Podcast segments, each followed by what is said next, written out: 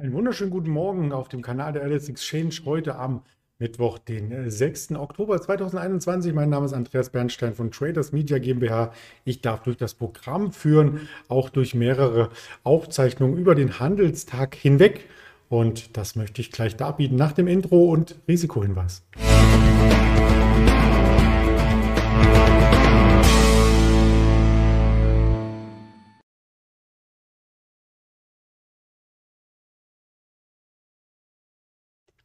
Ich stehe heute so ein bisschen sinnbildlich vor einem Automobil, weil das ein Thema sein wird, was uns heute beschäftigt. Denn der Automobilsektor, der eng verknüpft ist, natürlich wegen den Verbrennungsmotoren mit dem Bereich Öl. Und der könnte wieder zum Belastungsfaktor werden. Das im Detail nach dem DAX und nach dem Hinweis, dass wir heute Mittag mit unserem Händler Björn sprechen, gegen 11.30 Uhr auf diesem Kanal. Also gern den Kanal liken, einmal entsprechend hier auch äh, ja, unterstützen und Kommentare abgeben, vielleicht Wünsche, welche Werte hier auch in Ihrem Fokus stehen. Zum Handelsende hin war es gestern ein starker Tag. Zwischenzeitlich sah es danach aus, als ob wir die 15.000 nach unten brechen würden. Im Tief waren wir bei 15.011 Punkten. Also ganz kurz das Tief vom Montag unterschritten, dann wieder zurückgekämpft an die 15.100. Lange Zeit nichts passiert. Die Volatilität ist entwichen. Man konnte es förmlich spüren. Und dann nach 16 Uhr mit den Daten aus den USA zum ISM, den 16. Monat über der 50 notierend, also auf einem aufsteigenden Ast, auf einer äh, Trenddynamik, die nach oben weist. Das hat den Markt beflügelt, das hat auch den Nasdaq beflügelt, den Dow Jones, letzten Endes den DAX. Und damit konnte er ausbrechen über die Hochs vom Montag und sich an die 15.200 heranpirschen. Das sieht im Tageschart schon recht gut aus, wenngleich diese Dynamik nicht gleichzusetzen ist mit der Dynamik Mitte September oder Mitte Juli, als wir von der 15.000 oder von dem Bereich zumindest abprallten. Also da hätte auch noch etwas mehr Dynamik zu sehen sein müssen, um genau das Bild noch einmal zu wiederholen. Insofern bleibt man ein bisschen skeptisch jetzt am Markt und das hat natürlich auch Gründe, denn die Korrektur, die sich jetzt äh, hier fortsetzt, die hat nur ungefähr die Hälfte des Bereichs, äh, den wir am Dienstag auf der Unterseite gesehen haben, am Montag, am Dienstag dann wieder revidiert. Also bei Facebook sieht man es sehr, sehr deutlich. Am Montag noch 5% down und am Dienstag 2% nach oben. Das heißt noch nicht, dass die Verluste aufgeholt sind. Ähnlich sieht es aus bei Dow Jones und Nasdaq. Also so ein bisschen im Gleichlauf, wenngleich auch die Angst etwas nachgelassen hat. Also jetzt kommen wir ein bisschen mehr in die Richtung, dass wir wieder in die Hoffnungsschiene kommen. Der Markt hat die Korrektur vielleicht überstanden. Der Oktober ist fortgeschritten. Statistisch sind wir ab Mitte Oktober eher an steigenden Kursen orientiert, aber rein nur aus statistischen Gründen. Und die Jahresendrallye, die steht noch ein bisschen weiter ferne, könnte aber auch dieses Jahr natürlich wieder stattfinden. Die Frage ist, dabei unterstützen auch die Randbedingungen einen steigenden Aktienmarkt. Was macht die OPEC? Die Preise steigen nämlich und zwar auch nach der OPEC-Entscheidung weiter. Das hat folgenden Hintergrund, den ich jetzt hier darbieten möchte. Und zwar ähm, ist das Thema OPEC ja schon länger für den Ölmarkt immer wieder der Faktor, der ihn treibt nach oben, aber auch der nach unten treiben kann. Also die Ölpreise sind rasant gestiegen und deswegen wollten die wichtigsten Förderländer in Zukunft ähm, etwas mehr Öl fordern, um hier ein bisschen eine Entlastung auch für den Verbraucher hervorzubringen. Wir hatten das am Montag skizziert, was das Ganze bedeutet, auch für den Erdgasmarkt und so weiter.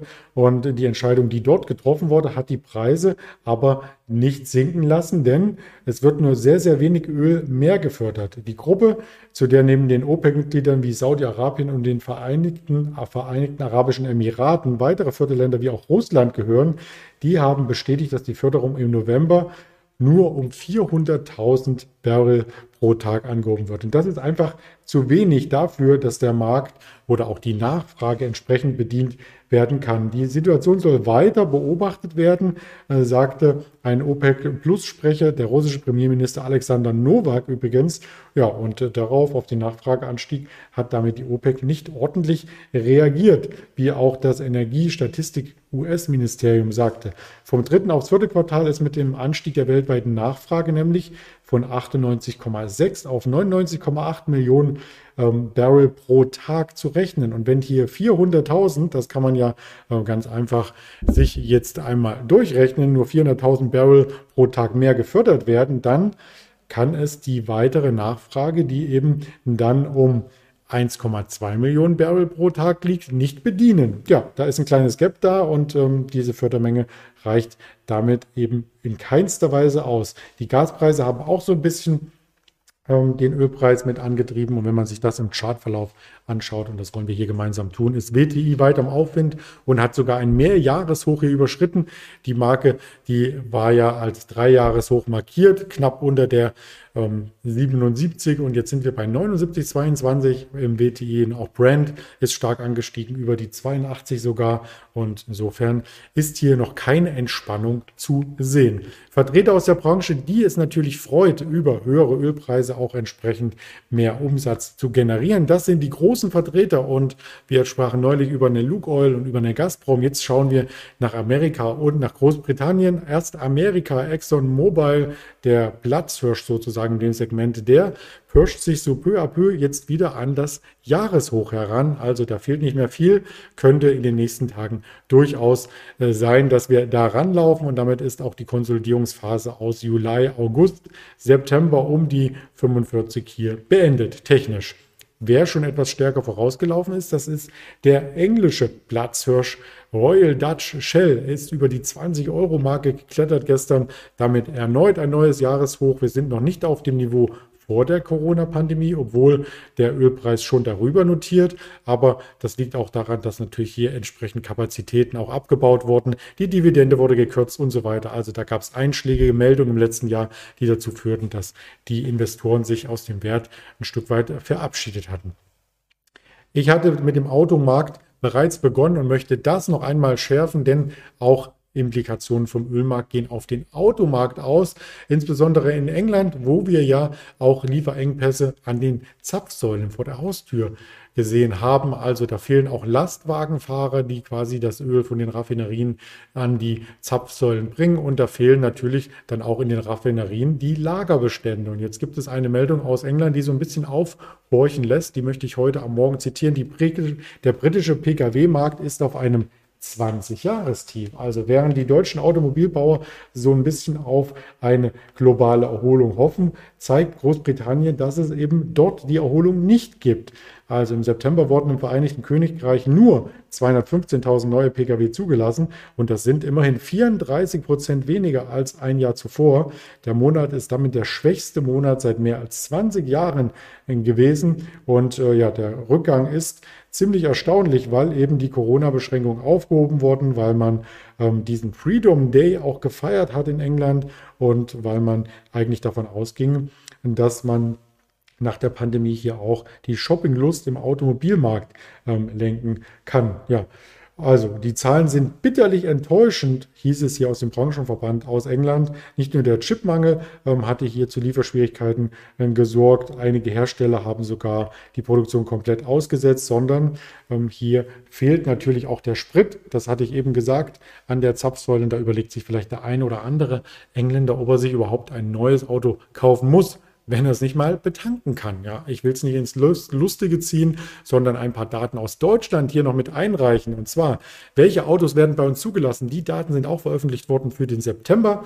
Veränderung der Neuzulassung von Personenkraftwagen von Januar äh, bis ähm, in den August rein. Also neueste Daten nach Marken- und Modellreihen entsprechend hier skizziert. Das kann man alphabetisch durchgehen und da sieht man, dass zum Beispiel so ein Audi A4 gar nicht mehr so gefragt ist, aber hingegen ein Audi Q5, ja, also ein Offroader, ein SUV, die stehen in der Gunst ganz oben, genauso wie der BMW X3. Der steht auch oben und was ein bisschen ähm, auch verwundert bei den aktuellen Berichterstattungen über die deutschen Autobauer, dass die Mercedes A-Klasse, der GLK, dass sie alle so ein bisschen leiden bei Mercedes, obwohl Mercedes insgesamt ja gute Zahlen gebracht hat. Opel legte auch stark zu, ähm, Renault wieder etwas schwächer, Skoda ähm, auch schwächer, Tesla über 133 Prozent. Ähm, das ist schon Wahnsinn, was es hier für Veränderungen gab und auch der VW ab ganz klar mit dem VW Transporter. Also vielleicht, weil eben hier die Modelle bei der wirtschaftlichen Erholung entsprechend ähm, nachgefragt werden. Also das wollte ich nochmal mit reinreichen, vielleicht auch Zahlen, die man nicht jeden Tag begutachtet und sieht. Wirtschaftstermine heute, Werkaufträge gab es schon aus Deutschland etwas leichter ähm, auf den Monat bezogen, aufs Jahr stärker, weil natürlich letztes Jahr die Corona-Pandemie richtig zugeschlagen hat in der Statistik. Die Industrieproduktion aus Spanien kommt gleich noch. Dann haben wir die nicht politische Sitzung der EZB, nicht geldpolitische Sitzung, nur politische Sitzung wahrscheinlich. Also da ist äh, nicht viel mit zu rechnen als Implikation für den Kapitalmarkt und 11 Uhr die Einzelhandelsumsätze aus Europa. Das waren die Daten am Vormittag und Nachmittag kommt nur eine große und wichtige Zahl, die ADP-Beschäftigungsänderung. Wie geht es dem US-Arbeitsmarkt? Der private Jobvermittler geht davon aus, dass mehr ähm, Stellen geschaffen wurden als noch im letzten Monat, aber der hat sich auch schon ein, zwei Mal gehört in diesem Jahr. Also mit Vorsicht zu genießen. Der offizielle Arbeitsmarktreport kommt dann erst am Freitag 14.30 Uhr. Aber die DAX-Vorbörse, die kommt und die ist schwächer Eingangs haben wir darüber gesprochen, dass gerade in den letzten beiden Handelsstunden in den ähm, DAX Trades hier positive Zeichen eingezogen wurden. Also das heißt, der Markt auf einem Tageshochschluss und heute ist davon gar nicht mehr viel übrig geblieben. Also wir eröffnen wohl so ähnlich wie gestern und haben damit eine Kurslücke hinterlassen, die nach oben rund 100 Punkte beträgt. Das wird spannend und auf der Unterseite weniger als 80 Punkte bis zur runden 15.000er Marke. Was wird zuerst angelaufen? Das werden wir dann später im Interview mit dem Björn vielleicht schon sehen oder zumindest darüber berichten. Auf weiteren Kanälen sind wir natürlich auch zugegen, nicht nur auf YouTube, sondern auf Twitter, Instagram, Facebook. Also da freue ich mich, ähm, denn wir hier den Kontakt natürlich halten und dieses Format gibt es auch als Hörvariante für all diejenigen, die vielleicht früh es nicht schaffen, bei YouTube in den Livestream zu schauen und vielleicht später die Informationen noch einmal Revue passieren lassen wollen. Das waren so meine Ideen für den Handelstag. Ich wünsche Ihnen viel Erfolg. Wir sehen uns später wieder. Bis dahin alles Gute, Ihr Andreas Bernstein.